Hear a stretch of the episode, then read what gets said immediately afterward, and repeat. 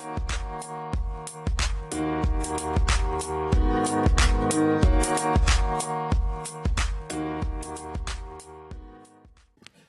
afternoon.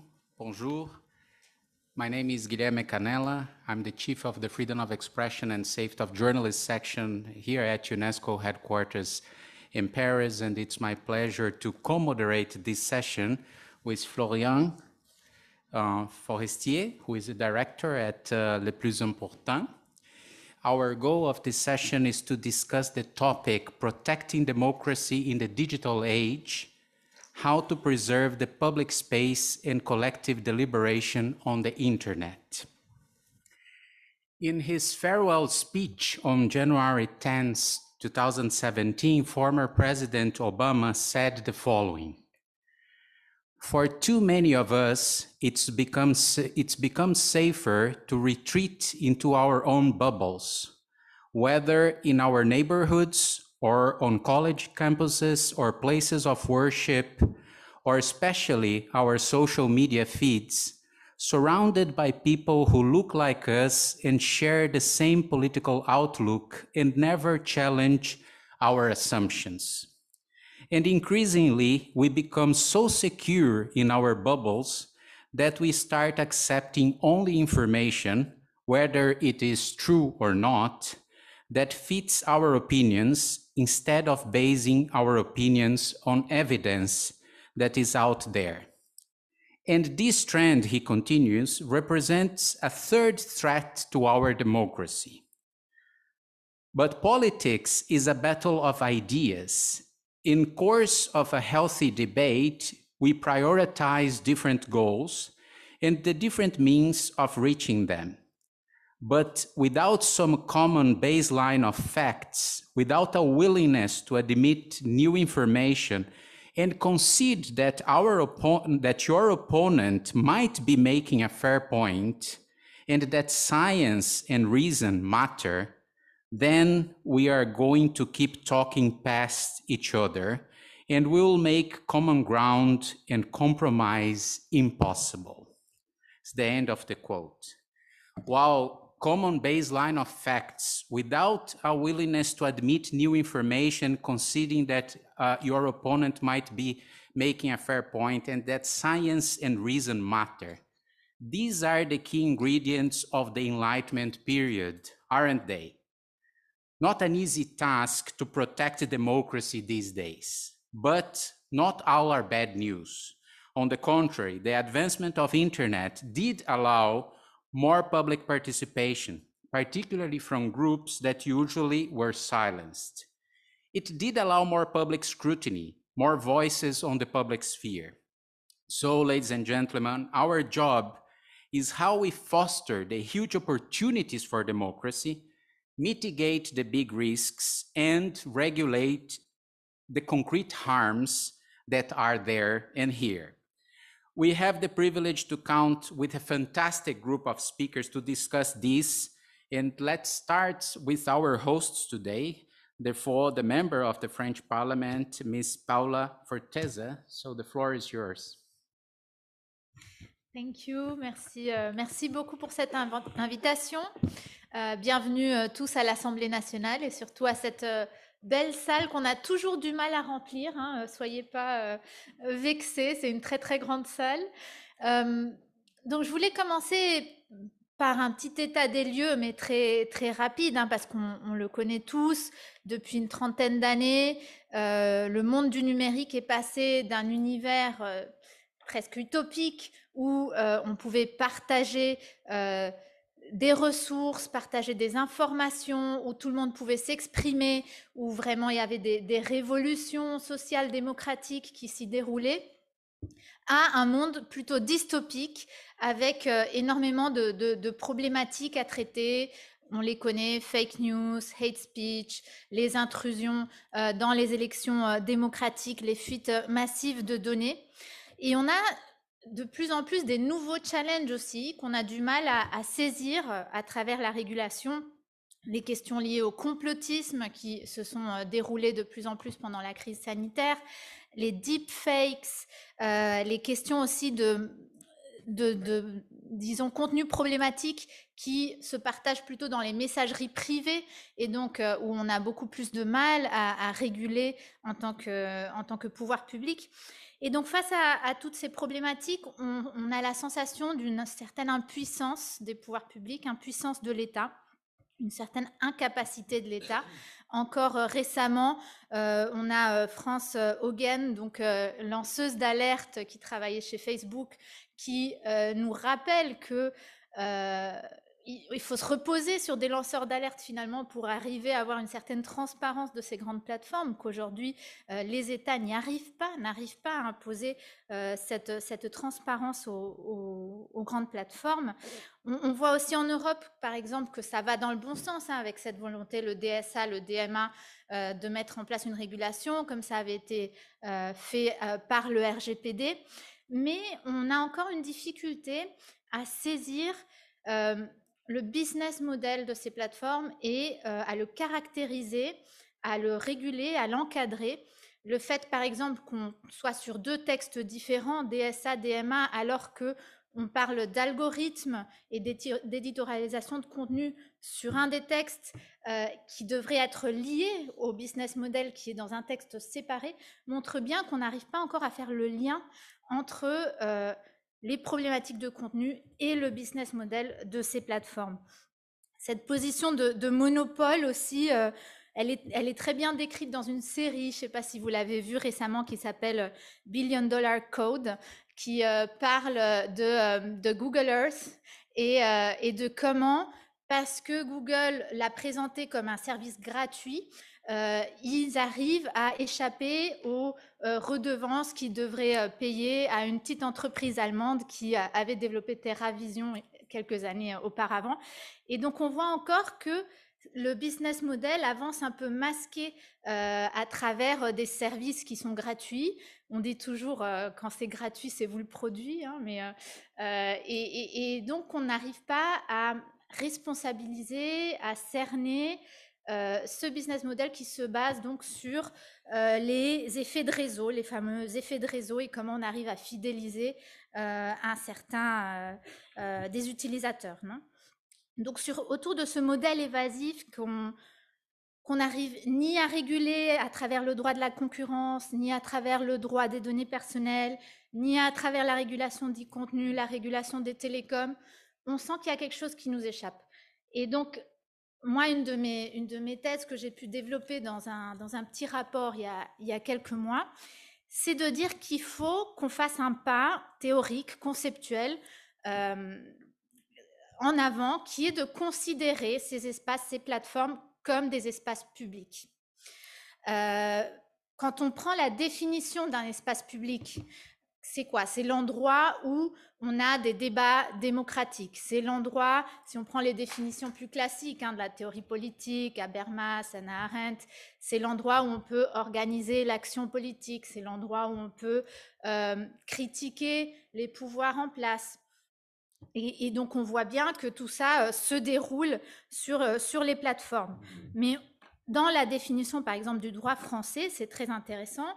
L'espace public, et non seulement l'espace qu'on partage euh, de circulation euh, des individus, des citoyens, etc., mais aussi des espaces privés qui sont ouverts au public. Et donc, c'est exactement le cas de ces plateformes qui sont des entreprises privées qui ont choisi d'enlever la barrière à l'entrée et donc de permettre, euh, disons, la, la participation euh, de plus de 53% de la population mondiale qui va, qui vient librement sur ces plateformes, qui s'exprime librement sur ces plateformes.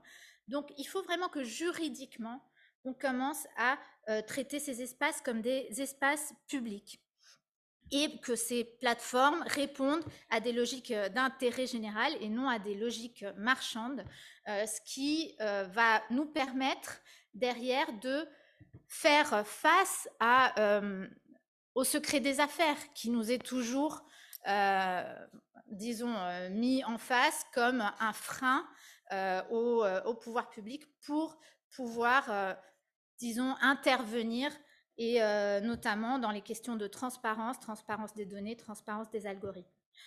J'ai plusieurs propositions qui découlent de cette vision, mais on me dit que j'ai plus le temps. Euh, donc, je vais m'arrêter là pour l'introduction et puis on pourra peut-être discuter des propositions pendant, pendant le débat. Et merci beaucoup, uh, Madame Forteza, for, for this. Um, and Guy, I guess that some of those keywords, transparency, the problem of disinformation, hate speech, network effects, antitrust legislation are keywords that you yourself is discussing in, in your in your role in UNESCO as director of strategies and policies. So maybe you can offer to us also some global perspectives from UNESCO on, on those uh, items. Thank you. Floor is yours.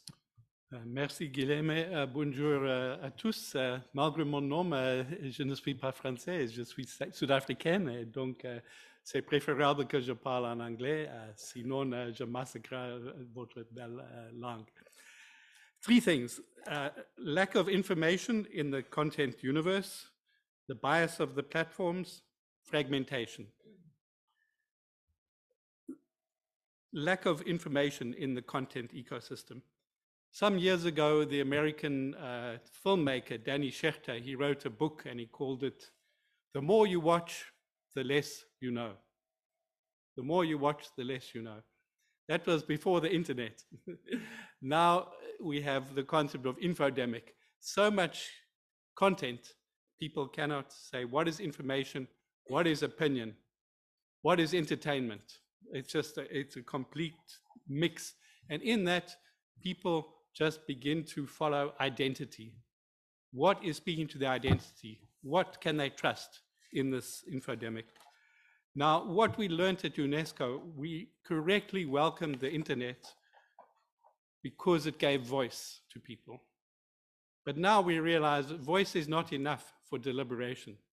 You need information, not just opinion. You need information. And you need especially journalism as a producer of information. Now, the web, as you know, has created a crisis for journalism. Journalism today, it's overshadowed by this other content. It's under prioritized in the algorithms. It's hard to fund journalism and it's hard to find journalism. That's our first problem, lack of information in the content ecosystem. Second problem, the bias of the platforms. Well, we all know that these are not platforms, they are advertising technology companies. And they construct their platforms not for collective deliberation, but because they find some voices attract more attention and more engagement than others the loud, the angry, the manipulative voices. So the marketplace of ideas is not an equal playing field, it is a tilted playing field. So this is a, a, a big problem because it's, it's a system that's really biased in, in a particular direction. The third problem that we've learned over time is that the web is not a common public space.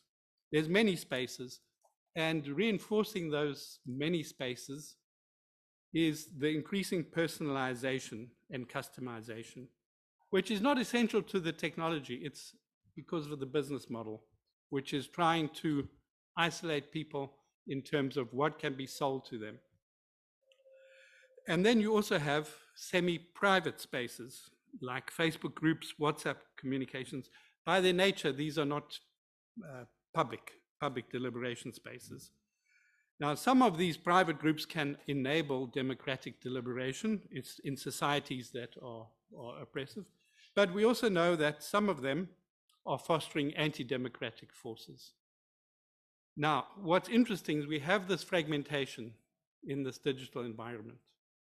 But some people are overcoming this fragmentation. Who is overcoming it?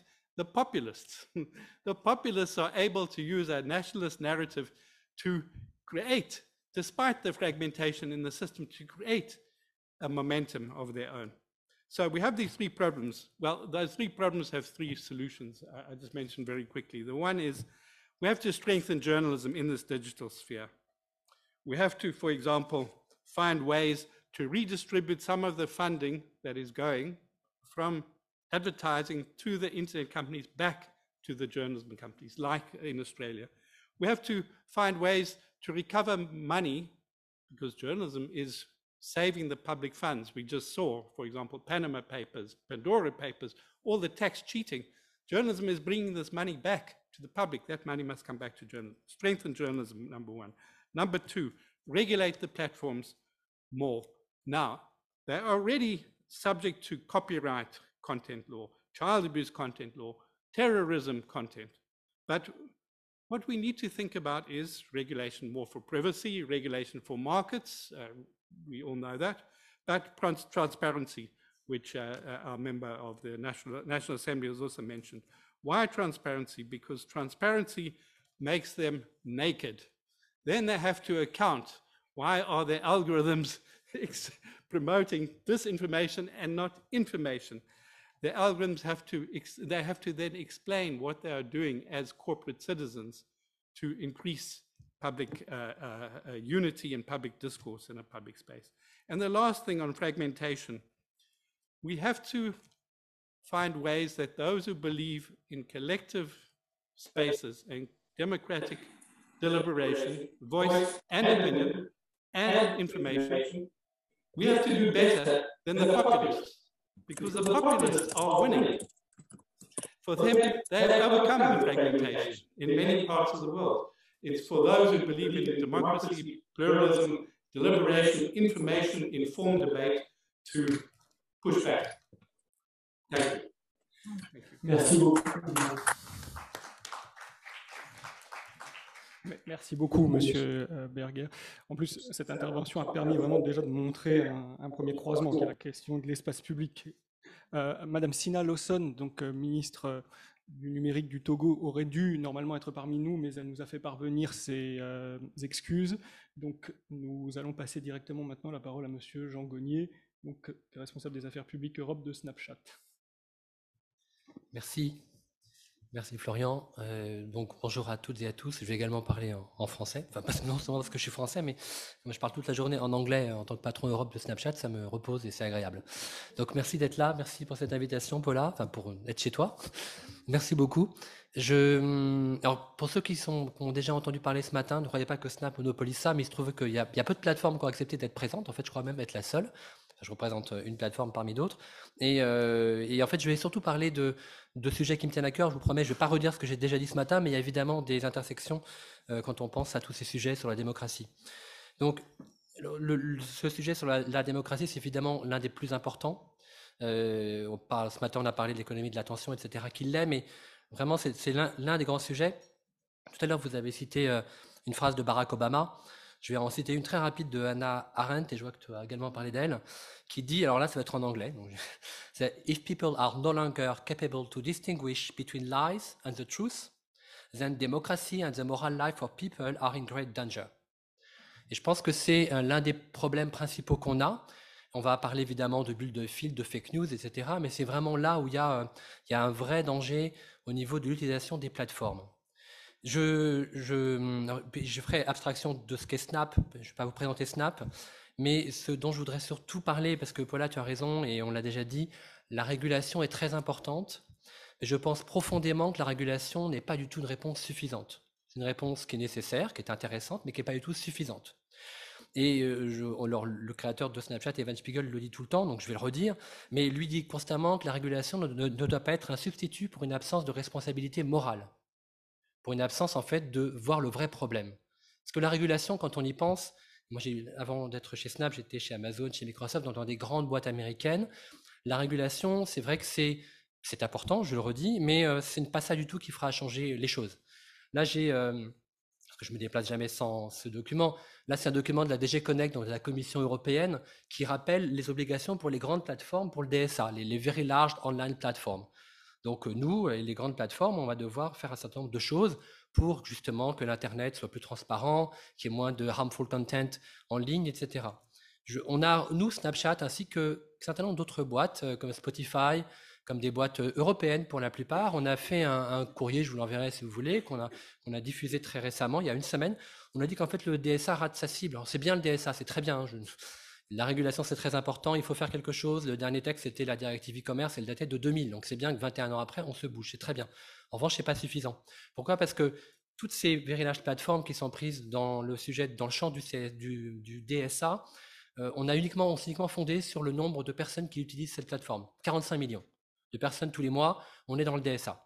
Mais ça veut rien dire. Wikipédia, Wikimedia, et je les connais bien, ils sont pas particulièrement connus pour euh, propager des contenus dangereux. Ils sont, ils sont compris dans le champ du DSA. Ce qui est assez injuste et qui rate sa cible. Nous, ce qu'on demande, c'est qu'on soit pris en compte la chose très importante dont on parle là, c'est les risques systémiques. Dans quelle mesure une plateforme génère un risque, en fait? Dans quelle mesure une plateforme est dangereuse? Dans quelle mesure une plateforme fait ce qu'on appelle, encore une fois, chez les anglo-saxons, du harmful content? Tout ça, c'est pas du tout pris en compte. Il y a une liste à la Prévert de choses qui doivent être faites, de, l'audit, etc., etc., qui globalement ne changera rien, ne générera, générera pas du tout des plateformes qui sont dominantes. Les plateformes challenger auront plus de mal à monter la marge d'après et ça limitera la compétition. Je ne vais pas parler trop trop sur le DSA, on, on pourra en reparler parce que c'est un vrai sujet, je pense qu'il faut aller plus loin. Mais ce que je veux juste dire, c'est que réglementer, ce n'est pas la bonne réponse. Et le, patron d'une grande boîte euh, mondiale euh, n'arrête pas de vouloir réglementer. Là, récemment, tu citais, le whistleblower de cette boîte. Ce qu'il a juste dit quelques jours après devant les sénateurs américains, c'est qu'il faut plus de réglementation. Oui, on sait qu'aux États-Unis, le, le, Communication Decency Act 230, donc qui est globalement l'équivalent en Europe du e-commerce, il n'y a pas de responsabilité pour les plateformes, doit être revu, on le sait. Mais ce n'est pas tout ça qui changera la donne. Je me dépêche. Juste le second point dont je voulais parler, c'était, ce dont également a parlé Paula, décidément, on ne s'est pas parlé avant, c'est le business model, le modèle d'affaires qui est clé, pardon, qui est, qui est absolument clé pour, euh, pour tout. Et euh, tant qu'on n'aura pas réglé ce problème-là, qui est le fameux problème dont parlait Evan Spiegel de responsabilité morale, on n'aura rien réglé. Le problème d'affaires, c'est un vrai effort. Hein. Ça veut dire que dès le premier jour, day one, dès qu'une boîte se crée, il faut qu'elle pense de façon vertueuse. Alors c'est quoi la vertu? On pourrait faire euh, des livres sur ça. Ce que je pense profondément, c'est que il faut qu'on limite les critères de vanité, c'est-à-dire qu'il ne faut pas qu'il y ait trop de likes, de commentaires en ligne, parce que ça incite les gens à, globalement propager n'importe quoi. Le second point, parce que je sais qu'il me reste qu'une minute trente, c'est de limiter les bulles cognitives, les biais algorithmes, on en a déjà parlé, mais ça c'est la conséquence du premier point. Et d'ailleurs, ces bulles que vous en avez parlé également, et tout le monde le dit, que les gens s'enferment. Alors, je reprends là, je ne parle pas d'Anna Arendt, mais je parlais de Tocqueville, qui disait déjà en 1830 que c'est quoi le risque que la démocratie peut voir? C'est que les gens s'enferment dans la solitude de leur propre cœur. Et c'est ce qu'on revoit là. c'est vraiment les gens, ils s'enferment dans leur, dans leur bulle, ils sont contents d'être dedans. Ça, c'est le second danger. Le troisième danger, évidemment, c'est la viralité. Et tout ça, c'est lié. Hein. On ne peut pas faire une, la viralité, qui est donc la diffusion massive de n'importe quel type d'information à n'importe quel moment, qui évite que les débats aient lieu et donc que la démocratie soit protégée. Voilà, je reparlerai après, je dans, vais être dans les temps, donc je vois qu'il me reste quelques secondes. Je m'arrête là. Merci. Euh, bien, merci beaucoup. Euh, nous allons maintenant laisser euh, la parole à monsieur le professeur Nathanaël Persili de l'Université de Stanford. Par, euh, qui est avec nous à distance. Professor Hello. How are you? Thank you. Thank you very much. Um, I wish I could be there with you today uh, to discuss this important topic. It seems uh, um, every week we have some event that triggers uh, some uh, new thinking on this. Uh, I am, uh, although I'm actually calling you from Utah today, I am usually in the belly of the beast in Silicon Valley uh, dealing with the platforms and in particular dealing with the issues of democracy uh, in the platforms. Since I only have a few minutes, I wanted to just uh, talk specifically about the effect that the internet and these large platforms are having on democracy. Um, and we can talk about solutions perhaps in the Q&A.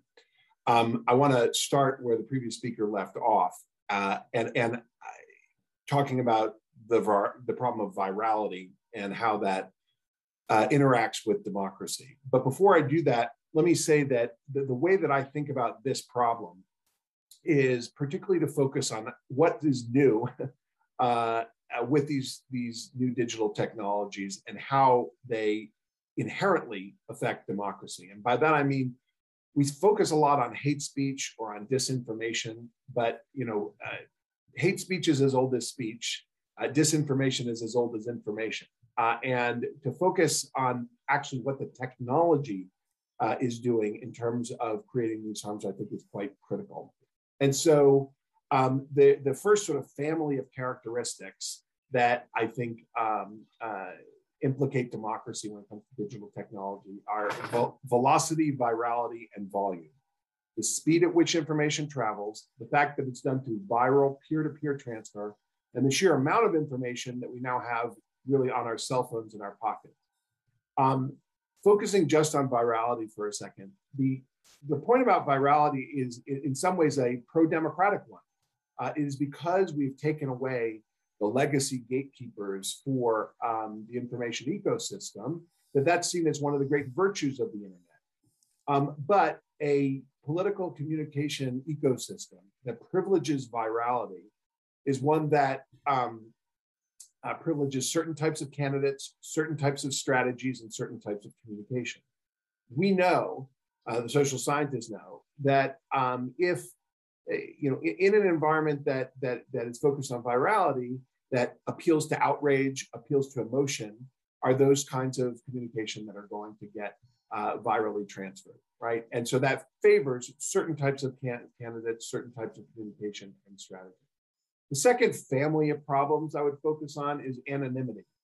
Um, you know, in the United States, anonymity is actually constitutionally protected, right? Uh, if you look at the Federalist Papers, the founding documents of, in the United States, uh, they're written under a pseudonym, Publius. Uh, and we have a series of cases that protect anonymity. But it's the anonymity on the internet which uh, gives us both the bot problem, right, and the hate speech problem in a large respect. Uh, so we are now reaching the stage where it is becoming increasingly difficult to distinguish between whether you're talking to a human being or you're talking to a machine. Uh, and while the platforms have made great strides in trying to get at the automation problem, it highlights how the technology itself is really changing uh, the way we communicate uh, in the democratic forum. Um, second on that is, is hate speech and but unaccountable speech generally which is that when you are sort of shielded by the anonymity that the uh, internet affords you, you are willing to engage in certain types of commentary and hate speech and attacks that you wouldn't otherwise. Again, it, particularly in, in, in areas uh, where we want to protect the right of dissent, anonymity is a critical feature of internet communication and a pro-democratic feature of internet communication. But it, um, it also uh, gives us those problems that require uh, policy intervention. The third uh, family of issues is one that was uh, discussed earlier on this panel. It has to do with echo chambers and filter bubbles. And you know, most of the time when we talk about this, the caricature that emerges is that people are self-selecting into their own information universes. Um, and there is some, some truth to that uh, that that people are are doing that. But most people, their online lives are very similar that, to their offline lives. Uh, that if you uh, you know the types of people that you encounter uh, in in the real world are also the ones you're more likely to talk to online. However, well, and, and this is a, a, critical point I think as to where the research is.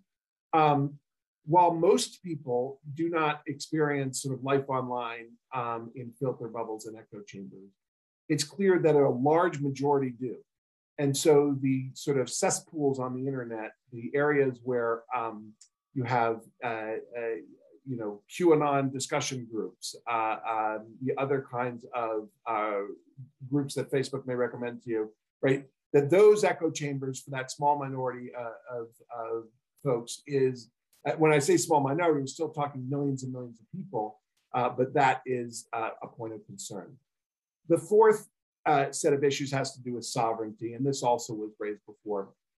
Um, that uh, you know the, the internet broke down uh, national barriers, and that we we think of as a uh, you know critical benefit um, of the internet.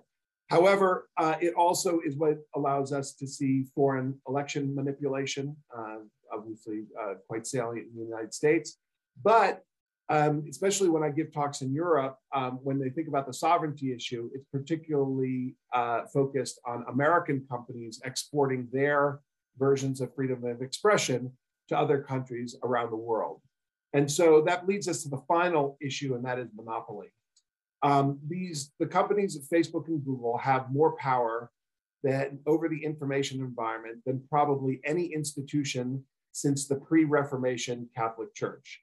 Right? That they, that Google and Facebook are simply different companies than anything that has preceded them. Um, and so their rules of content moderation, community standards, and the like are uh, essentially uh, more important than formal law. I'll just end with uh, something that Nick Clegg, the vice president of Facebook, had said when he went to Europe before the European parliamentary elections uh, a while ago, where he went to announce what would be the rules for the European parliamentary election. And so the idea that an executive at an American company would go to uh, uh, you know another set of countries to uh, announce what the rules would be for political communication for an election really highlights where we are and why we need uh, to have policy intervention. I'll end there, but happy to take questions uh, later. Th thank you, Professor Parsley. That was very, very interesting, and I think connected with the several, uh, the, the other previous speakers on trying to define a little bit in this first round where we are. And then, as you said in the Q&A, we can go a little bit deeper on those different issues. But now it's my pleasure to hand the floor to Hugo Weber. He is the Weber. He is the Director of Communications and Public Affairs at uh, Miracle, that is a software company. I guess, Hugo, you are in a different position here compared to the other platforms, yeah. but it's very interesting, uh, as, as Professor um, Persili said, we have a technological issue here as well. So maybe your perspective on those issues will be very interesting for this audience. Please, you have the floor. Thanks a lot. Um, so for those who don't know uh, Miracle, we are a software company. Should I speak French or English? I started in English and I will continue in French, pardon. Euh, Miracle, c'est un éditeur de logiciels euh, basé en France euh, qui a connu un succès assez fulgurant au cours des dernières années. On a été créé en 2012 et on accompagne essentiellement des distributeurs dans leur transition vers les business models de plateforme. C'est-à-dire qu'on va les accompagner à créer des marketplaces, des places de marché en ligne sur lesquelles ils peuvent intégrer des distributeurs tiers sur leur site e-commerce. Quand on a dit ça, on a dit plein de choses et on a dit peu de choses en même temps. Euh, en fait, de manière plus concrète, on va aider les distributeurs français, européens, mondiaux à lutter contre l'hégémonie d'Amazon, euh, de Google, de Facebook avec les mêmes armes qu'eux, à savoir l'économie de plateforme. Et j'aimerais en fait, peut-être pour commencer, revenir sur euh, comment ce panel s'est construit, qui avait pour thème d'abord la régulation comment réguler l'espace public et la délibération collective sur Internet. Le thème a évolué puisqu'il est affiché comment préserver. Et je trouve que c'est une première réflexion qui est intéressante puisque, comme le disait mon collègue euh, tout à l'heure, qui représente également une entreprise privée, euh, la régulation a un certain nombre d'avantages, elle a aussi un certain nombre de contraintes. J'aimerais citer ici euh, Kai Fu Lee, qui est un chercheur en intelligence artificielle chinois qui a pendant très longtemps travaillé chez Google et chez Apple, qui disait que face à une nouvelle technologie, les États-Unis lancent un programme pilote, la Chine prend des mesures efficaces uniquement lorsque les problèmes surviennent et l'Europe décide immédiatement de réguler. C'est intéressant parce que c'est un biais européen qui n'est pas du tout partagé par l'intégralité des, des, autres pays et des autres continents. L'économie de plateforme, on ne peut pas réguler les réseaux sociaux sans réguler l'économie de plateforme dans son ensemble, avec des conséquences sur tous les secteurs d'activité. Et c'est fondamental parce qu'aujourd'hui, l'économie de plateforme, elle va largement au-delà des réseaux sociaux. Vous utilisez quotidiennement euh, l'économie de plateforme en réservant euh, vos, euh, vos, taxis au travers d'une plateforme, en prenant rendez-vous chez le médecin au travers d'une plateforme, en commandant vos dîners ou vos déjeuners au travers d'une plateforme, ou en faisant vos achats sur des, des marketplaces qui sont également des plateformes. Un point commun à tous ces business models, c'est de mettre en relation une offre et une demande, donc de structurer un marché. Les modèles, il y en a plein, il y en a des modèles B2C, euh, où des professionnels vont vendre à des consommateurs, des modèles B2B de mise en relation entre professionnels ou des modèles peer-to-peer euh, entre particuliers. Et fondamentalement, j'ai un peu l'impression qu'on met très souvent l'économie de plateforme euh, dans un même sac, alors que les modèles sont très différents et qu'il y a des modèles de création de valeur qui ne sont pas du tout les mêmes. Je prends deux exemples. Euh, le premier exemple, c'est celui des marketplaces. La valeur qui est créée par une marketplace, par une place de marché, va bien au-delà de simplement celle de l'opérateur de la place de marché, qui va évidemment se rémunérer avec une commission. Mais il y a aussi une valeur pour le citoyen, le consommateur, qui est un choix qui est beaucoup plus important dans les euh, produits qu'il peut avoir à sa disposition, une transparence des prix qui est plus important. C'est également euh, une valeur supplémentaire pour les vendeurs, qui sont très généralement des euh, petites et moyennes entreprises, qui trouvent de nouveaux débouchés et qui permettent de se digitaliser aujourd'hui.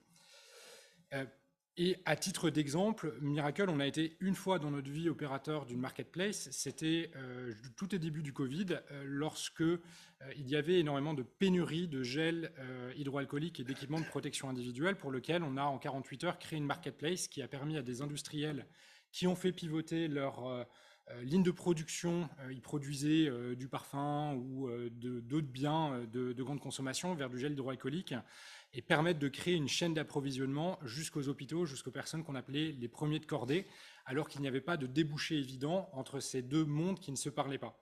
Donc c'est vraiment aussi ça l'économie de plateforme, c'est de mettre en relation et de structurer un marché.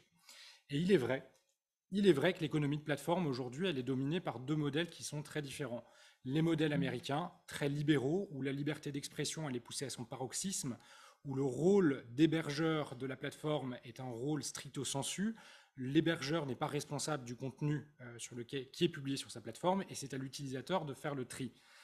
Euh, à l'opposé, on a un modèle chinois qui vise par moment à utiliser les données qui sont collectées au travers de l'économie de plateforme euh, pour asservir sa population. Et je pense qu'aujourd'hui, en Europe, on a un boulevard qui existe pour à la fois rattraper notre retard sur euh, l'économie de plateforme, mais également créer un modèle qui est un petit peu différent de ce qui existe aujourd'hui. Un modèle qui est porté par des valeurs communes, des valeurs euh, de modération, de curation et de, et de favoriser un écosystème local. À titre d'exemple, chez Miracle, sur les plateformes qu'on a déployées en Europe, plus de 95% des vendeurs sur ces plateformes sont des vendeurs européens. Et je pense fondamental de le rappeler. Euh, pour revenir à ce que disait euh, mon, collègue à ma gauche sur le DSA, effectivement, le DSA est un sujet qui est extrêmement important aujourd'hui et qu'on regarde avec attention. Pourquoi? Parce qu'on estime qu'aujourd'hui, à chaque clic que vous faites sur Internet, vous votez pour le monde dans lequel vous avez envie de vivre. Et cela n'est vrai qu'à partir du moment où vous avez le choix. Il y a des contraintes aussi dans la réglementation. Et je pense notamment à celui d'une perte de chance pour les entreprises européennes. Lorsque vous vous mettez à l'économie de plateforme, que vous êtes un distributeur euh, européen qui se met à ce modèle-là, vous avez un retard conséquent à rattraper sur les géants euh, technologiques qui sont bien souvent américains euh, ou, ou chinois. Une régulation, une plus grande régulation va empêcher ces acteurs-là de profiter de l'économie de plateforme et de créer ce modèle vertueux local européen.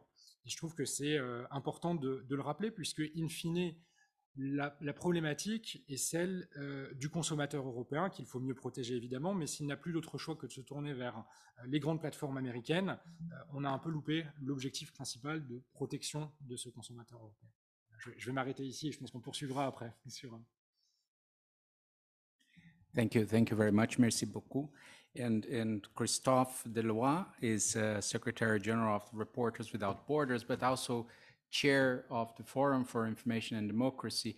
And I guess, Christophe, everything that was said here is things that the forum uh, is really going deeper uh, in every single aspect of this. So in your short five minutes, I guess you can give us the core of your discussions recently about these issues. Over to you.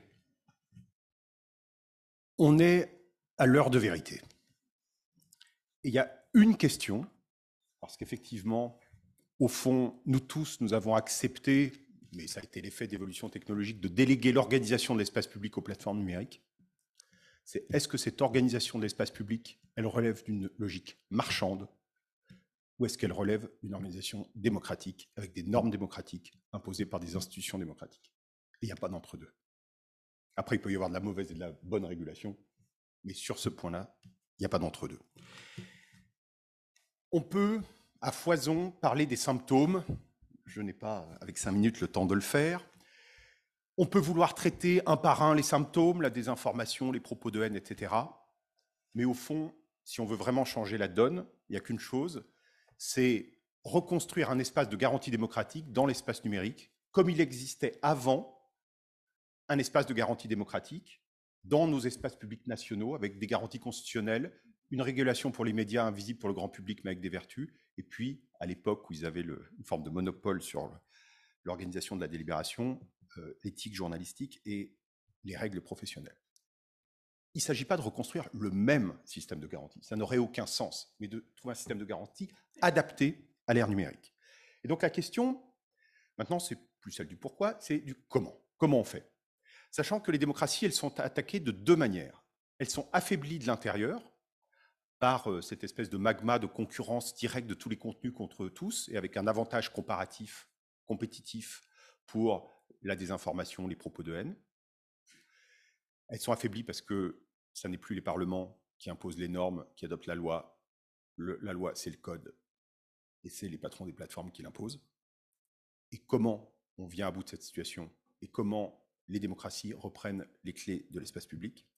Et la deuxième chose, c'est que la mondialisation de l'information, euh, qui peut être tout à fait positive sur certains aspects, et évidemment, je ne méconnais pas non plus euh, le caractère extrêmement positif de la communication horizontale, mais c'est comment on en finit avec un effet très négatif de cette mondialisation de l'information, qui est l'asymétrie entre les démocraties et les dictatures, l'avantage compétitif pour les dictatures, parce qu'elles sont dans un système ouvert, mais où elles peuvent se fermer, exporter des contenus sous contrôle, déstabilisant, pendant que les démocraties, les sociétés dites ouvertes, elles, peuvent être vulnérables et euh, finalement en position de faiblesse. Et l'effet ciseau de ces deux effets euh, peut être avoir des effets fulgurants que nous avons constatés dans un certain nombre de pays euh, et dont il convient de, de, venir à bout. Et donc ce que nous avons fait, en commençant il y a trois ans, en travaillant sur ces, les entités structurantes de l'espace public, c'est d'abord essayer de mobiliser les États au niveau international pour la création d'un espace démocratique numérique. Euh, une commission composée d'un certain nombre de Nobel, de gens qui ne l'étaient pas. Il y avait Maria Ressa qui vient d'avoir le prix Nobel. Euh, rapidement, euh, nous avons obtenu un partenariat international signé maintenant par 43 États, le partenariat sur l'information et la démocratie, qui pose des principes généraux. Nous avons créé un organe d'application, le Forum sur l'information et la démocratie, dirigé par la société civile, qui formule des recommandations très concrètes aux États et, aux législateurs sur tous les problèmes de régulation où il faut inventer du droit, parce que le droit d'avant, il n'est pas pertinent et souvent sa logique même n'est pas pertinente. Donc avec des propositions euh, très concrètes dont certaines sont reflétées euh, dans les documents euh, des organisateurs et je vous en remercie. en réunissant des chercheurs, des juristes partout dans le monde, j'en profite pour lancer un appel, nous serons ravis de travailler avec vous tous, si vous voulez, sur les prochains groupes de travail. Nous avons lancé un processus qui est un peu l'équivalent du processus climatique pour le réchauffement. Là, la crise démocratique, c'est la seconde grande crise à laquelle fait face l'humanité. Il faut un peu l'équivalent. Et donc, un sommet sur l'information et la démocratie, premier du genre le 24 novembre, octobre, le 24 septembre, pardonnez-moi, à New York, euh, a été annoncé le fait que désormais, il y aurait un peu l'équivalent des conférences des partis, des sommets sur l'information et la démocratie tous les ans. Nous avons annoncé la création d'un observatoire sur l'information et la démocratie, qui est un peu l'équivalent du GIEC, Là aussi, euh, j'appelle euh, tous les chercheurs qui souhaiteraient travailler avec nous à venir. Ce groupe, ce euh, GIEC de l'information et de la démocratie sera coprésidé par Angel Gouria, l'ancien secrétaire général de l'OCDE, et Shoshana Tsubov, de connaître, auteur de l'âge du capitalisme de surveillance. On a créé un nouveau groupe de travail sur les régimes de responsabilité des comptes de réseaux sociaux, créer une coalition de la société civile. Bref, on, avance très concrètement pour pouvoir à la fois créer une coalition démocratique qui puisse peser au niveau international dans l'édiction des normes et qui puisse aussi mettre en œuvre sur le plan national ou supranational pour le niveau européen euh, des dispositions euh, particulières. Je dis ça sans être un adorateur du DSA euh, qui répond à un certain nombre de questions. Il y a des avancées, il y a des défauts. Surtout, il faut aller sur un certain nombre de points beaucoup plus loin et on a des recommandations très précises. Et puis il y a un enjeu particulier, je ne sais pas si j'ai encore un instant, mais enfin on m'a encore pas, fait signe, qui est comment on fait pour que dans cet espace public, il y ait des mécanismes de promotion de la fiabilité de l'information Parce que ce n'est pas tout de le dire, il faut arriver à le faire. Dans un moment où on ne sait plus distinguer comment ont été produits les divers contenus. Est-ce que c'est de la publicité? Est-ce que c'est de l'information, du contenu sponsorisé par des intérêts cachés? Est-ce que c'est de la propagande d'État Est-ce que c'est du journalisme de qualité? Est-ce que c'est de la rumeur? Très difficile Et les algorithmes, ça, il y a une forme d'impasse, n'arrivent pas à le détecter. Donc on a lancé une initiative qui s'appelle la Journalism Trust Initiative, qui vise à recréer de la distinction entre des contenus qui ont été produits selon des, en conformité avec des garanties d'indépendance éditoriale, de respect des méthodes, de mise en œuvre des méthodes journalistiques, de respect des règles éthiques et de transparence, sans juger des contenus et des modes de production. Et pour leur redonner un avantage compétitif dans l'espace public, en étant le facteur intégrité de l'indexation algorithmique, en étant un critère pour l'affectation des dépenses publicitaires, en étant un critère pour l'aide au développement lorsqu'il s'agit de, par exemple, de soutenir des médias du Sud, ça vaut pour les philanthropes. Et j'aurais pu citer aussi les organes de régulation façon CSA en France qui ont des problèmes à, qui peuvent par convention imposer des obligations, par exemple, de transparence, mais en fait, ça correspond à rien dans les médias. Donc, on a besoin de recréer de la distinction sans forme discrétionnaire, c'est-à-dire sans que ce soit les États qui décident ou les plateformes qui décident qui est journaliste ou pas. Dans les deux cas, ce serait dangereux, ou même euh, une ONG façon RSF. Là, c'est un mécanisme fondé euh, sur une norme, et on a créé une norme européenne au sens ISO du terme, mais en fait, ça s'applique très bien au journalisme, même si ça peut faire sursauter euh, à première vue. Un mécanisme de compliance, de conformity assessment, fondé sur le marché de la certification. Et là, on a quasiment finalisé ce montage-là.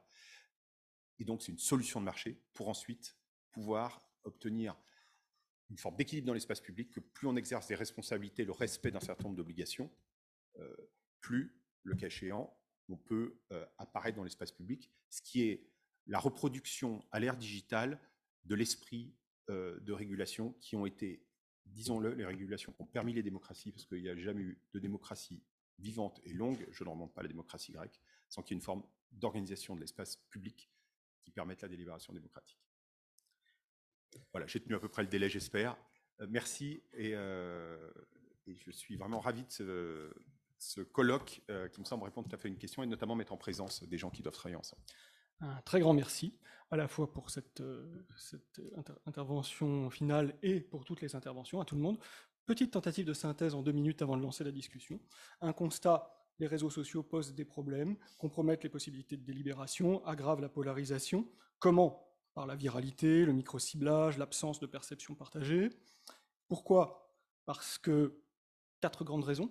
Euh, d'une part, ce sont des espaces qui jouent le rôle d'espace public, mais qui sont en réalité accaparés euh, par une logique marchande, c'est-à-dire ce sont des espaces qui sont sous-tendus par euh, des interfaces programmées selon des finalités qui obéissent au modèle économique des plateformes, ces modèles économiques eux-mêmes étant opaques, tant dans leur dimension tant vraiment dans les modes de création de valeur, qui privilégie la, viralité, que euh, dans l'importance systémique des plateformes.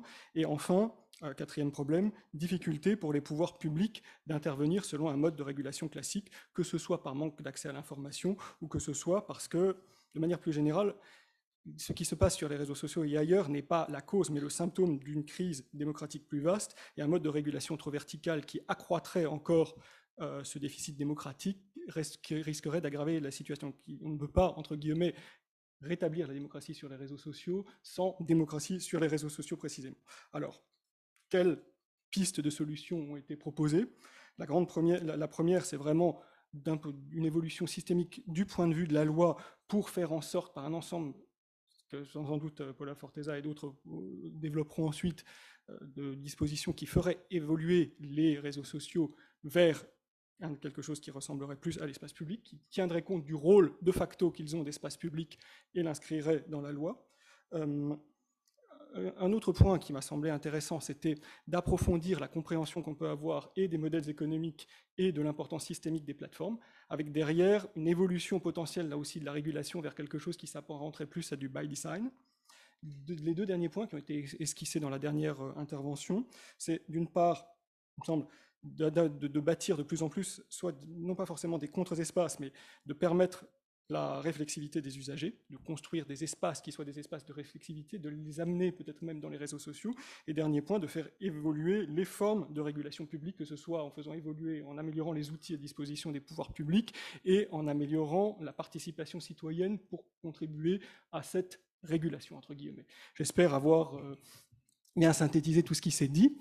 Euh, et peut-être pour lancer la discussion, euh, j'ai envie de redonner la parole à, euh, à Madame Forteza, peut-être pour rentrer dans le vif du sujet de ce qui pourrait être des propositions maintenant pour répondre aux enjeux qui ont été exposés.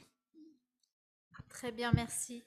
Oui, donc je, reprends un peu où, j'avais laissé la, réflexion. Donc c'est voilà, ces espaces, ces plateformes sont des espaces publics et il faut les considérés comme tels dans le droit, ce qui nous permettra de mettre en place certaines, euh, certaines initiatives, certaines propositions. Je donne quelques exemples. Évidemment, par exemple, faire euh, permettre aux régulateurs parfois aux journalistes, parfois à la société civile, aux associations, d'accéder aux algorithmes, aux données de ces plateformes pour comprendre comment fonctionnent ces biais, comment l'information est hiérarchisée, comment elle est organisée et pouvoir travailler sur des façons de réguler qui soient plus adaptées, plus efficaces, plus, plus ciblées. Une autre, une autre idée qu'on avait eue, c'était de mettre en place un droit de réponse comme on l'a dans le, dans le droit de la communication, dans le droit de la presse, et donc un droit de réponse qui ne serait pas que des réponses sur,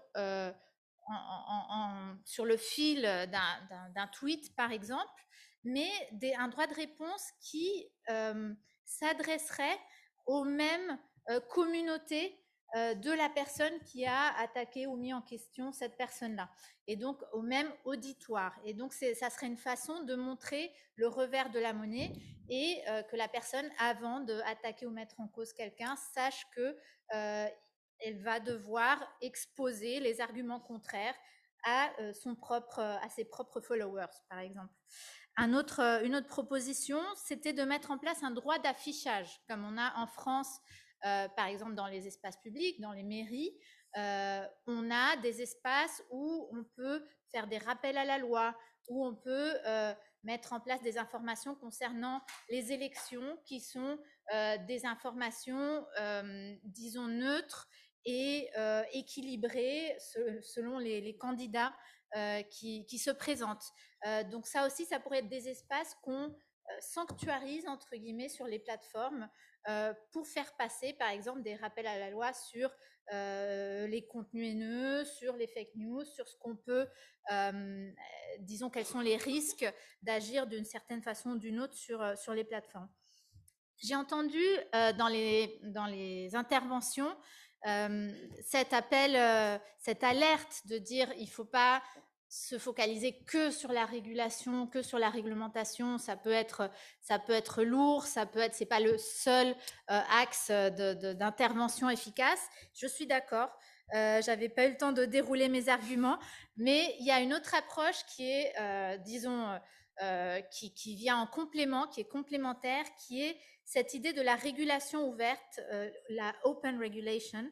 Et donc, c'est de donner le pouvoir au citoyen lui-même, à l'utilisateur, de devenir lui-même régulateur euh, et donc d'exercer un sorte de contre-pouvoir, d'équilibrer les pouvoirs entre les utilisateurs et les plateformes. Donc il y avait eu quelques premières avancées, par exemple dans le RGPD avec la création des actions de groupe, euh, mais il y a d'autres propositions qu'on peut décliner et qui sont aussi, parfois ne passent pas par la loi, mais qui sont plus de l'outillage technique.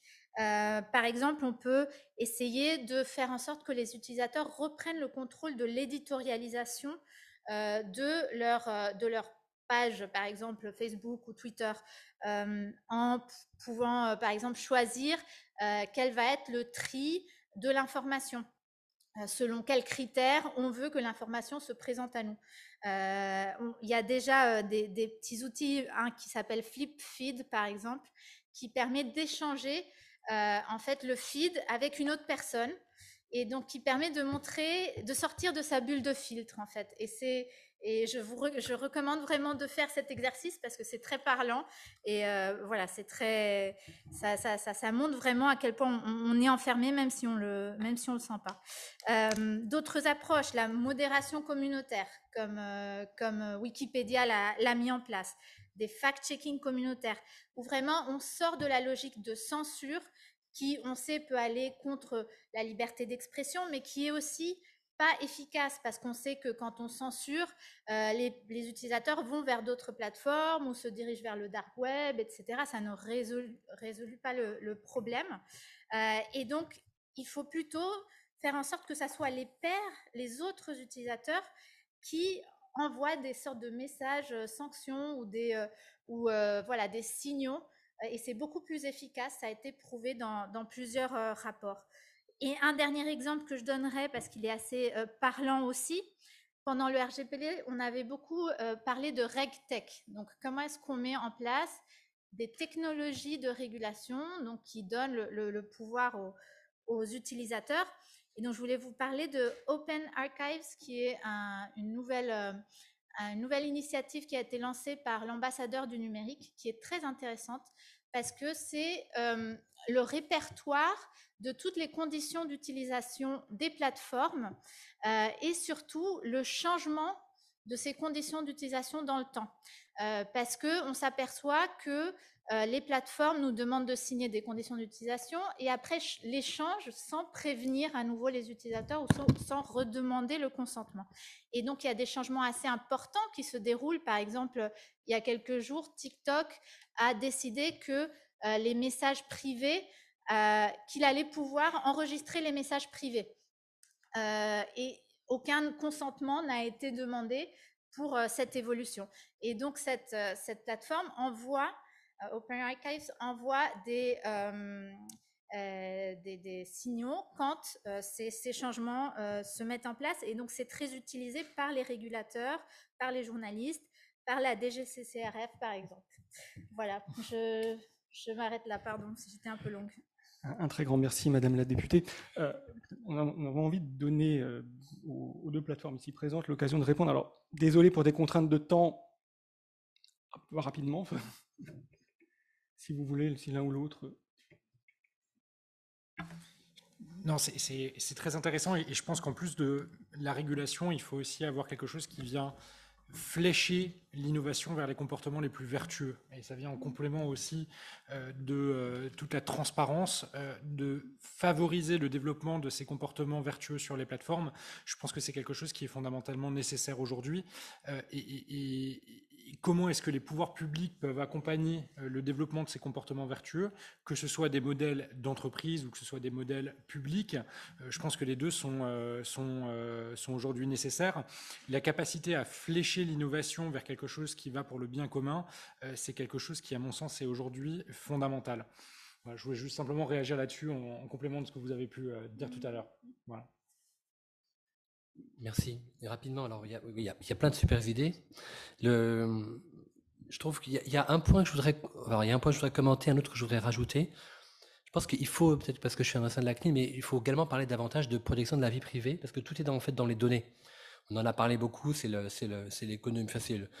l'essence du 21e siècle. Enfin bon, on le sait tous, les données, c'est le, le nerf de la guerre. Et donc, tant qu'une entreprise n'aura pas fait une vraie politique de privacy by design ou de safety by design, mais surtout de privacy by design, les choses changeront peu en fait. Donc, tant qu'une entreprise ne s'imposera pas, et une entreprise change en fait, une entreprise peut changer si ses pairs, PAIRS, changent, c'est-à-dire si les compétiteurs changent eux-mêmes, ou s'il y a une pression de la part des usagers.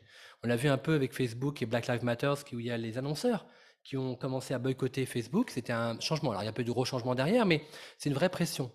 Et la façon dont les données sont gérées est très importante. Alors, je pourrais en parler beaucoup, mais je pense qu'il est très important, par exemple, que les plateformes s'engagent à ne pas partager avec des développeurs tiers, d'où le Cambridge Analytic euh, problème qu'il y a eu euh, il y a quelques années, des données que les entreprises s'engagent à limiter le social graph, qui est un terme très important euh, dans le management des données et par les plateformes. Donc il y a beaucoup de choses dont on pourrait parler sur ça. Donc le premier point, c'est l'aspect protection des, données personnelles.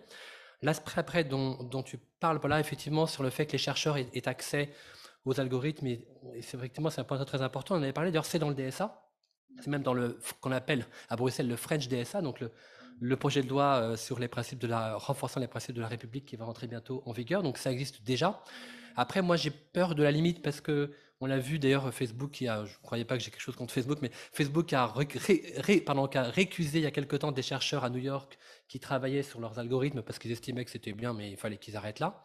Et de façon générale, euh, il, y a, le droit, de la, droit des brevets, des, sortes de limites de toute façon dans le fait qu'on puisse avoir accès à des algorithmes puisqu'ils sont protégés par le droit de la propriété intellectuelle. Et après, la seconde grande question, c'est qu'est-ce qu'on fait? Une fois que les chercheurs ont accès à des algos, qu'est-ce qu'on fait? Parce qu'on sait qu'il y a les biais algorithmes, on sait très très bien. Je parlais de TikTok, mais il y, a, beaucoup de plateformes qui le font, mais qu'est-ce qu'on fait après? Et Parce qu'il faut aussi voir que, c'est moi quand je parlais du privacy paradoxe avant, oui, on peut s'inquiéter du fait que les gens donnent leur vie privée en ligne, mais c'est un acte volontaire. Il y a aussi l'idée que les gens en fait sont contents peut-être de cette situation, d'où l'aspect éducatif qui est très important. Voilà, je m'arrête là. Maybe if we can keep going on this idea that everyone mentioned about transparency when discussing the regulation aspect. Uh, transparency is what all we political science call an omnibus concept because everyone wants to get on board. Everyone says they want to be transparent, but the devil is in the details, no? So, so Guy, Christoph, and, and Professor uh, uh, Persley, what are the details of the transparency? Uh, how we really guarantee, because as, as Christoph was saying, we are really talking about here how to strengthen democracies and, and the public space, and the history of democracies is indeed a history of fight between obscurantism and enlightenment. Uh, we, we need to have more transparency to have more democracy. And this is one of the big things about the, the platforms. But if you read the statements of their CEOs, etc., they are all in favor of more transparency. But the thing is, what exactly we want with them. So maybe, Guy, you could start with some, some points here. Yeah, uh, well, UNESCO has a, a publication, uh, je pense en français aussi? Oui, oui. oui. It, uh, en anglais, uh, le, le, titre est uh, Let the Sun Shine In. Uh, s'agit les le principes pour la transparence. Donc, um, I, I, think this is quite an interesting thing because we have to spell out exactly what we mean by transparency. And one of the transparency things is definitely the business model. Uh, I was very pleased that Madame Forteza was mentioning Wikipedia because Wikipedia is transparent. And you can see a business model there that people would say uh, it's in the information space. It's not in the disinformation space uh, because it's got a mechanism that can work to, to, to foreground disinformation. The problem with the internet companies is that they are not the dominant business model. They're not being transparent about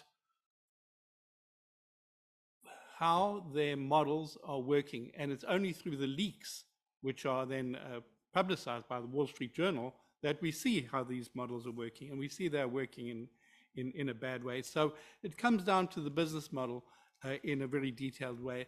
And many of the companies, uh, for example, they have, to go back to my first point originally, these companies give voice, very good but voice is not, it's necessary for democracy. It's not sufficient for democracy because you need informed voice, you need information in the voice. Now, the companies under uh, COVID, they realize they must give information. Therefore, they, they have had some measures to promote information. At the same time, their algorithms are recommending uh, anti-vax, for example. So they, they put at the top of uh, Facebook uh, information from World Health Organization, but the, the, the business engine is working in the opposite direction. So there's a schizophrenia there. And the only way we can uh, uh really get them to resolve this kind of contradiction is to say they have to become much more open to scrutiny.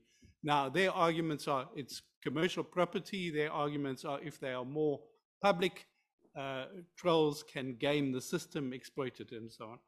Well, you can have transparency for different levels. You can have transparency for regulators, which is not the same as transparency for, for the researchers. It's not the same as transparency for the public. You can have a, a tiered system of transparency.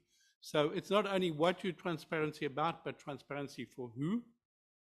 And then finally, we say, trans why transparency? And we, we have shown that transparency is not just something that is needed for itself, it is needed for self-correction, it is needed for public opinion, it is needed for the public to be able to say, we want enlightenment and we want these companies to show us that they are really committed to the enlightenment, not to say one thing and be doing a different thing. Could I jump in here? Thank you, Guy. Maybe I, I, I, we can try to bring Professor Nathaniel Persley back to the conversation I don't know if he's. Are you still with us, Professor?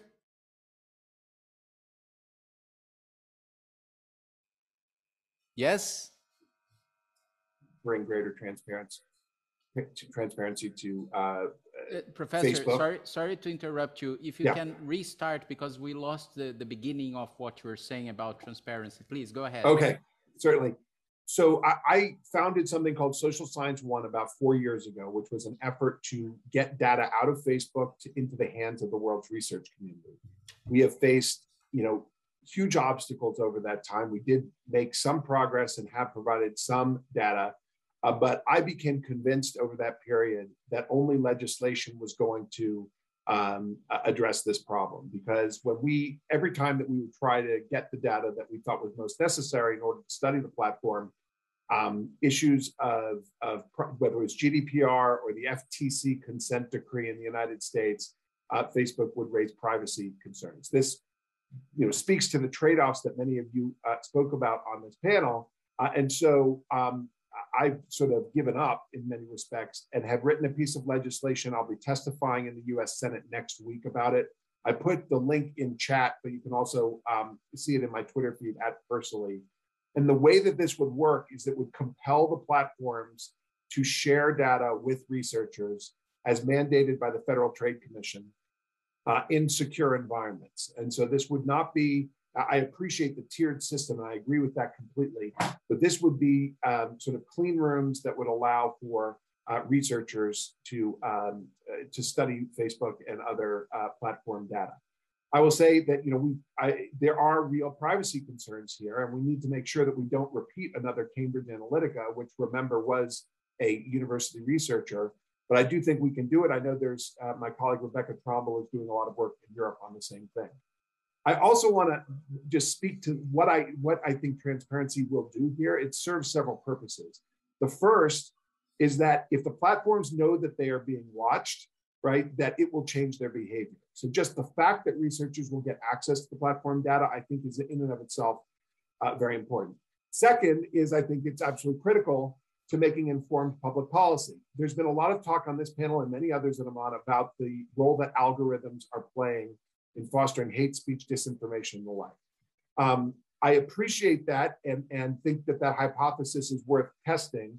Um, I will say that a lot of the research that is currently being done off platform is suggesting that the algorithms are not as responsible as, for example, um, people going to the platforms to find this problematic content themselves. But it's an empirical question. Um, as you know, you know, WhatsApp is a platform that, or a, affordance that does not have an algorithm, doesn't have advertising, but you go any place, particularly in the global south, and all of these problems of hate speech, disinformation, and the like you see on WhatsApp uh, just as much as you see on Facebook and like. Uh, but again, we need the data. Uh, we need to be able to test this hypothesis, hypothesis and to test the arguments of the platforms when they say that the algorithms are not uh, creating as much harm as they suggest. Thank you very much. Very interesting, Christophe. I know that uh, the, the, forum has uh, also uh, speak a lot about transparency, so maybe you can uh, jump in here as well.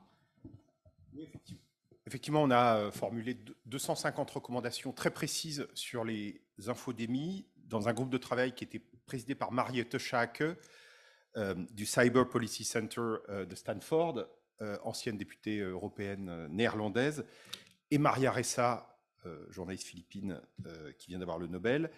Et il y a là-dedans 30 euh, ou 40 pages de recommandations sur la transparence.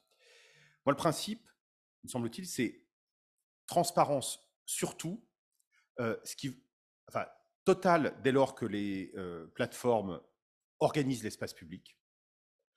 Ça ne veut pas dire surtout à tous effectivement, euh, ce qu'évoquait Guy Berger comme solution, il y a des solutions de transparence euh, euh, limitées, le cas échéant à certains, mais de redevabilité devant des institutions publiques, démocratiques.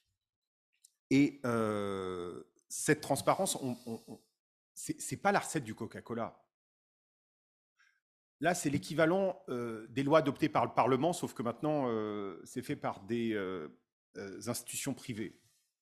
Et est-ce qu'on imagine une démocratie où euh, on ignorerait la loi, où elle ne serait pas transparente? C'est vraiment le système le plus arbitraire qui soit. Autant annoncer la couleur et du fait qu'on a renoncé à la démocratie. Donc, il faut une exigence très forte. Et de ce point de vue-là, le DSA ne va pas du tout assez loin. Il ne me semble pas qu'à ce stade, euh, la loi sur les, qui vise à conforter les principes de la République soit satisfaisante non plus. Il y a matière à aller beaucoup, beaucoup, beaucoup plus loin. Euh, on est devant une, forme de, piège politique, de piège démocratique plus exactement. Le risque, c'est évidemment qu'un législateur qui voudrait prendre les décisions les plus pertinentes qui soient au regard de la démocratie se trouverait à affronter euh, une partie du public qui dirait mais moi j'ai mon compte, c'est mon droit, point. Et, ça, c'est une vraie difficulté politique aujourd'hui. Et il y a une chose à laquelle, à mon sens, il faut faire très attention, et là je vais me permettre d'aller à rebours de ce que disait euh, c'est qu'à mon avis, il ne faut surtout pas qu'on entre dans le débat. Il y a les libéraux d'un côté, les démocraties libérales, et euh, il y a les populistes de l'autre. Parce que si on fait ça, c'est une manière de dire la démocratie, c'est nous, c'est pas vous. Et c'est le meilleur, meilleur moyen de faire des ennemis euh, de la démocratie. Et on a quelque chose en commun, c'est nos principes démocratiques qui nous protègent tous, quelles que soient nos opinions politiques. Et ça, je pense que chacun peut le comprendre. Et il ne faut pas se tromper dans l'isolement, les bulles. Euh, on voit toujours plus l'isolement chez les autres. Euh, euh, euh, les fake news, ça n'est pas, ou les fausses informations, ça n'est pas que le fait des populistes. les passions, la subjectivité, ça n'est pas que le fait des populistes. On a tous des parties de rationalité, de raison et de passion et d'émotion. Le débat public est composé de ça, et les principes doivent être les mêmes pour tous. Et ça, ça me semble un point vraiment très essentiel du débat aujourd'hui, c'est d'avoir une stratégie démocratique très claire qui n'est pas excluante, et il ne s'agit pas d'aller euh, euh, euh, privilégier les intérêts des uns face aux intérêts des autres, parce qu'il est légitime que dans une démocratie, on ait des perceptions différentes de nos intérêts respectifs. Merci. Merci beaucoup. Merci à tous. Est-ce que je peux répondre? Non. Excusez-moi, je suis obligé de. Très bref. c'est normal. Je suis vraiment obligé de faire respecter abruptement la démocratie par la sanction, la contrainte. Euh, avant de faire passer alors, alors, je présente mes excuses devant Guy d'avoir. Je voudrais qu'il ait un moment de réponse, mais on en parlera tous les deux et j'admire beaucoup ce qu'il a fait l'UNESCO. Je, on reviendra ensuite, mais je suis obligé d'abord, de, avant de faire passer le micro dans la salle, de prendre des questions qui nous ont été adressées par Zoom. Et euh, la première va de nouveau à à Christophe Deloire, demande sur quels organismes internationaux ou instances euh, est appuyé le Forum pour la démocratie. Alors, il y a une grande différence avec le climat. C'est que le climat, il faut aller chercher un consensus global. Quand il s'agit de défendre la démocratie, évidemment, ça n'aurait pas de sens d'aller chercher, euh, d'aller faire des compromis ou d'aller chercher un consensus avec euh, des capitales, disons, comme Pékin. Donc, il s'agit d'un multilatéralisme des démocraties. Euh, on a commencé d'ailleurs par un cercle assez restreint d'États pour poser une position forte. On a élargi peu à peu. Il n'y a pas que des États parfaits du point de vue démocratique. Il y a même l'Inde dans le partenariat. Mais euh, la position, elle, avait été posée. Et donc, euh, c'est une institution un peu, je dirais, d'un genre nouveau. C'est-à-dire qu'on est dans un moment, vu ces problématiques, où les institutions démocratiques doivent imposer des normes démocratiques. Euh, ça n'est sans doute pas aux plateformes de décider d'elles-mêmes, sans euh, jurisprudence sur le régime de responsabilité sans obligation, si elles doivent ou pas supprimer le compte Donald Trump. Euh, ça n'est pas aux plateformes de décider si le virus est sorti des labos Wuhan ou pas. Et Facebook avait introduit un biais dans son algorithme, a changé après un rapport de la CIA. Enfin, c'est comme s'il y avait aujourd'hui un ministère de la vérité privé, privatisé. C'est pas mieux qu'un ministère de la vérité publique, c'est pareil. Et donc, il faut qu'on arrive à, instaurer ça. Et pour ça, c'est vrai que pour avoir une forme de légitimation des propositions, c'est intéressant d'aller chercher, d'organiser des groupes de travail avec des personnalités très différentes, des profils très différents partout dans le monde, avec des contributions de partout. Et c'est dans cette logique-là qu'on a créé le, Forum sur l'information et la démocratie, qui est une espèce de d'invention d'une nouvelle forme de multilatéralisme avec une dialectique entre l'intergouvernemental, euh, la société civile, je n'ai pas de religion de la société civile, hein, la société civile n'a pas de numéro de téléphone, ça peut être bien, ça peut être mal, mais enfin, en tout cas, euh, euh, des citoyens qui travaillent sur ces questions. et c'est ce qu'on essaie de faire avec cette initiative-là. Donc ça ne se raccroche pas à des grandes organisations type ONU, UNESCO. On a eu le soutien à l'origine d'Audrey Azoulay, la directrice générale de l'UNESCO, du secrétaire général de l'ONU, Antonio Guterres. Mais pour l'instant, nous, on ne souhaite pas aller là, même si on annoncera bientôt des partenariats, mais avec des organisations un peu plus restreintes. Merci beaucoup. Et nous avons une autre question qui nous a été envoyée aussi, qui est collégiale, donc qui peut euh, permettre à M. Berger de, de, de, répondre justement, qui est how do, how do you propose we balance the need for data privacy against the risks afforded by anonymity? Okay, uh, well, first to respond to Christophe and then to speak about anonymity. Uh, Christophe, I think uh, we, we have to accept that democracy has rules uh, particularly around elections. If the companies will not play by the rules, if populists won't play by the rules, they're not welcome in the democracy. Uh, now, the reason why I was mentioning populists is because those who do play by the rules, even if in the end they want to change the rules, what they've succeeded in doing is to overcome the fragmentation. And that's why I mention them, because not to say they are not part of democratic debate per se, but that why have they succeeded and those who believe in democracy with the information have not succeeded. Because the reason why these uh, populists have succeeded is because they exploit identity. In this infodemic, they say, believe us, simple truth, and we can save you. The nation, nationalism, voila. Now, what we have to remember on the other side, those who are Democrats, yes, we want to have informed debate. Yes, we want rationality. Yes, we want uh, enlightenment. But we forget it's also identity. It's the populace, they know it's about identity. We have to create that sense of identity that it's an identity you have informed debate, not just an identity to believe in the nation, the, the, the great leader, the, the man who will solve all our problems and tell us the truth. So I think identity is, is really important for those who believe in democracy to, to, to exploit. That's why I'm mentioning them, not to exclude them from the debate, but to say those who believe in democracy need to learn from these guys, not duplicate them, because part of their duplication is precisely to go against informed debate. They just want people to believe in a, blind identity. Okay, that's that. On the question of, of, of anonymity,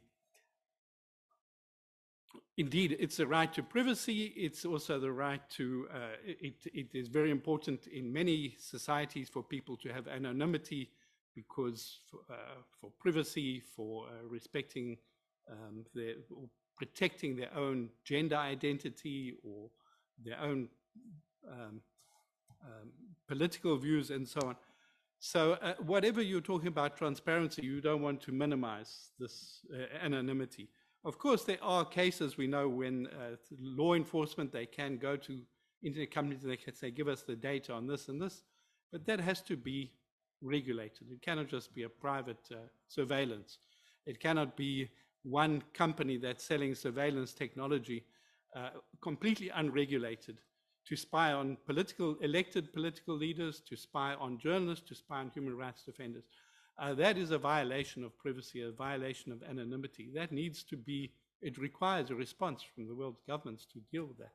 So we have to protect anonymity. And at the same time, of course, we recognize in some cases the authorities, they can require uh, the metadata if it's encrypted content.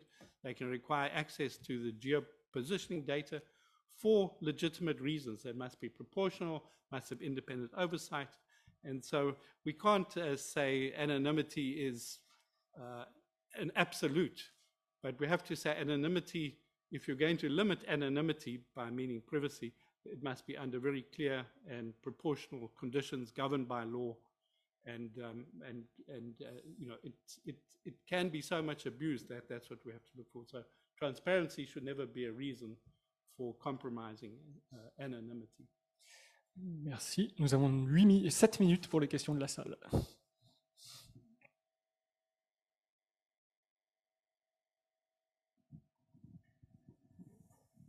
Merci, monsieur. C'est encore moi.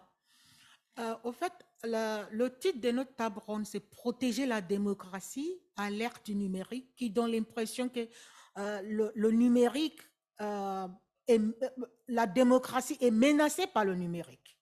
C'est au fait ce que je comprends. Alors, euh, on a parlé de viralité. Ma question s'adresse à Madame Paula, euh, à l'honorable Paula, s'il vous plaît. Euh, alors, ce que j'ai remarqué, ce qui me paraît, vous allez me corriger tout à l'heure, que des influenceurs euh, des personnes ordinaires comme moi, euh, des vanupiers, qui font des, des trucs qui amusent la galerie, commencent à avoir des followers dans les millions. Et cette popularité, euh, cette acceptation par le peuple commence à gêner des politiciens, des politiques, pardon.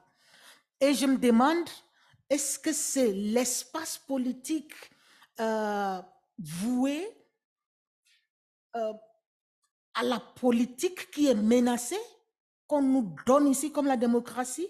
Est-ce que c'est votre espace que vous êtes en train de protéger? Ou bien en faisant, en nous voulant dire que le numérique, c'est quoi qui est menacé à la démocratie? Votre espace du pouvoir?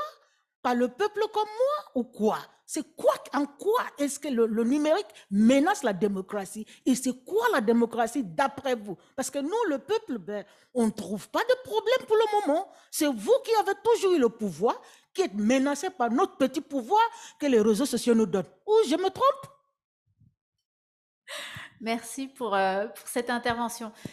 En général, je commence ce, ce type de table ronde en ayant à peu près la même réaction que vous. Moi, j'aime pas dire que le numérique menace la démocratie. Euh, J'ai pendant très longtemps travaillé dans le domaine des civic tech. Donc, je ne sais pas si vous voyez ce que c'est, mais c'est les plateformes qui permettent justement euh, aux citoyens de participer à la prise de décision, de s'organiser collectivement. Euh, on avait par exemple travaillé à Nuit debout, je ne sais pas si vous avez euh, suivi euh, donc ces manifestations en France, à Paris. Il y avait une commission du numérique qui développait des outils pour justement permettre aux citoyens de faire des assemblées citoyennes, un peu comme Occupy Wall Street, où on a pu le voir aussi à Taïwan ou en Espagne. Donc moi, ma vision du numérique a toujours été très optimiste et très euh, euh, voilà, c'est- une façon d'outiller les citoyens pour avoir une démocratie plus, plus forte. Mais ce qu'on voit, c'est qu'il y a certaines dérives qu'il faut regarder en face, et c'est notamment celles qu'on a mentionnées, euh, par, par exemple les fake news, les- le hate speech, etc. Euh, vous, vous, vous faites des grimaces, mais vous savez, il y a des victimes euh, qui vraiment souffrent énormément, euh, qui sont agressées, qui sont ciblées directement, qui, voient leur parole aussi euh, diminuer, euh, méprisée, et qui ne peuvent pas, du coup, parler d'égal à égal avec le reste des utilisateurs.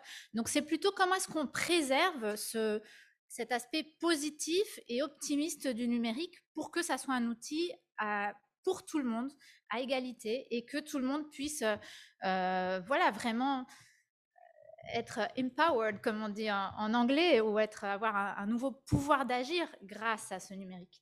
Euh, donc, donc voilà, je, je- suis d'accord euh, sur vous, sur, avec vous sur, sur certains de vos, euh, de vos paroles, peut-être pas sur le ton, mais Euh, je- je peux- Juste 20, 20 secondes pour euh, faire un mea culpa sur la formulation, parce que c'est au départ la nôtre, mais dans notre approche, ensuite, nous avons vraiment évolué. hein. L'idée, c'est vraiment de rendre le pouvoir au peuple sur le numérique, et même dans le cahier que nous avons produit, que vous pouvez prendre dehors, vous verrez que nous disons clairement que tout le volet de la régulation doit être inséparable d'une action qui est vraiment une action de développement des civic tech et de promotion de la démocratie numérique. hein. Euh, monsieur avait... Oui, je voulais juste rebondir sur ce que vous avez dit, parce qu'il y a quand même un, un phénomène qui est extrêmement intéressant dans ce que vous avez mentionné, c'est que les plateformes aujourd'hui, elles répondent, un, à un besoin des personnes, et deux, à euh, une expérience utilisateur qui est quand même extrêmement bien faite et très... enfin, ça fonctionne. Vous faites euh, votre shopping sur Amazon, vous avez des recommandations qui sont pertinentes, vous allez sur Facebook, vous y trouvez aussi un certain nombre de, euh, de plaisirs. Et ça fait une heure et demie qu'on parle des plateformes américaines, des autres, sans se poser la question de ce qu'on peut faire pour faire émerger des modèles alternatifs européens qui sont aussi qualitatifs, parce que c'est à partir du moment où ils sont qualitatifs qu'ils arriveront à, cu- à concurrencer pardon, les, euh, plateformes systémiques qu'on connaît aujourd'hui, et en fléchant vers cette innovation-là. Je voulais juste revenir là-dessus et aussi remettre quelque part, ce- cette, notion, elles sont pas là pour rien, c'est qu'elles répondent à un besoin. Et il faut que les Européens euh, construisent aussi des business qui répondent à ce besoin, qui soient aussi qualitatifs d'un point de vue technologique. Et donc, en fait, c'est une vraie question de souveraineté. Quel business model, quel, quel environnement tech on veut demain? Est-ce qu'on veut un environnement qui est dominé par les autres ou est-ce qu'on veut notre propre environnement qui soit aussi bien qualitativement avec un certain nombre de garde-fous?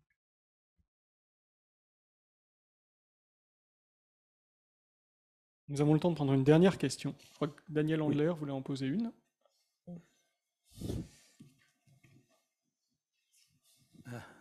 Uh, Professor Persili uh, used one expression that he was the only one to use, which is it's an empirical question. And so, my question to all of you, uh, panelists, is, is as follows Do you feel you have enough understanding of what you're talking about in terms of empirical questions, or do you feel that more research has to be done in the area which is more or less called today uh, political psychology?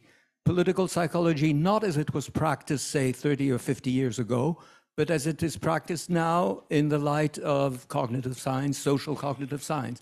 There are tons of tons of questions to be raised, tons of areas in which our grasp is only approximate. And so uh, I, I'd sort of like to hear you on this issue. Do you think more research uh, needs to be take, done, uh, more input from uh, actually uh, cognitive science, social science, social psychology, political psychology? Not sure if that's for me. I'll, I, the answer is, of course, more research is always needed. Uh, can, We can't hear you. can you hear me? Rendez la parole à Monsieur Persili, s'il vous plaît. We have problem Yes. with the sound. Can you hear me now? Yes. Yes. Yes. So, so um, look, of course, more research is needed. That's like the easiest question for a professor to answer. Um, uh, but we are, you know, the world is on fire, and we sort of need to put it put out that fire. So that while we have to have more research, we need to act as well. Uh, there are certain areas where I don't, you know, I think the research is in. And so whether it's about competition policy, or whether it's about taxation, or whether it's about privacy, um, uh, I think you know we have enough information to act on these tricky questions of content moderation. Not only do I think we need more research, I think that we don't really have the answers right now about what governments can do in order to um, foster better content moderation and to prevent these online and offline harms. Um, however, I, I think we are, you know, as I mentioned in my prepared remarks, there are certain sort of glimpses that we are finding right now. For example, the fact that many of these problems are really concentrated among a minority of users uh, and to try to develop policies that target those sort of cauldrons of, of hate and, and the like disinformation. For example, another thing that we know is about um, something like disinformation. We know that the consumers and the producers of it, at least in Europe and the United States, tend to be older, not younger, as many people had, had assumed. That would affect whether, you know, what kinds of digital literacy programs we would want to uh, promote. Uh, in addition, there's all this debate, as I said before, about the role of the algorithms. That is one where I think we need to uh, really get answers uh, through forced transparency on the platforms so that researchers can really figure out uh, whether these algorithms are leading people down rabbit holes uh, and whether they are promoting disinformation and hate. Grand merci. Avant de donner la parole à Guilherme pour euh, clore vraiment, je- nous allons devoir. Non, je suis désolé. Euh, je- je- sim- simplement 15 secondes pour dire, quand on parle de recherche, on parle toujours beaucoup de recherche empirique, technique pour accroître nos, connaissances. On parle beaucoup moins des sciences humaines et on parle jamais de littérature et d'art. Or, il serait important que des, des domaines extra-techniques aient aussi la main pour élaborer le discours sur la technique, que ce ne soit pas que la technique et les sciences dures qui est le monopole du discours les concernant et concernant euh, notre propre démocratie. Euh, Cette petite incise étant faite, euh, Guilherme, je vous laisse ou je te laisse conclure. Very briefly to say thank you so much for every speaker. Uh, I have learned a lot. I think it was a fascinating discussion. And I, I have the impression, as I mean, in my role in UNESCO at Freedom of Expression, uh, Chief of Section, I've, I've been participating in several debates about this very same issue in, in the last five years. And I think the good news is that we are try we are we starting to reach some points where we at least know what are the big pieces of problem here. I I guess two years ago we are still very much divided uh, in at least in identifying where we are.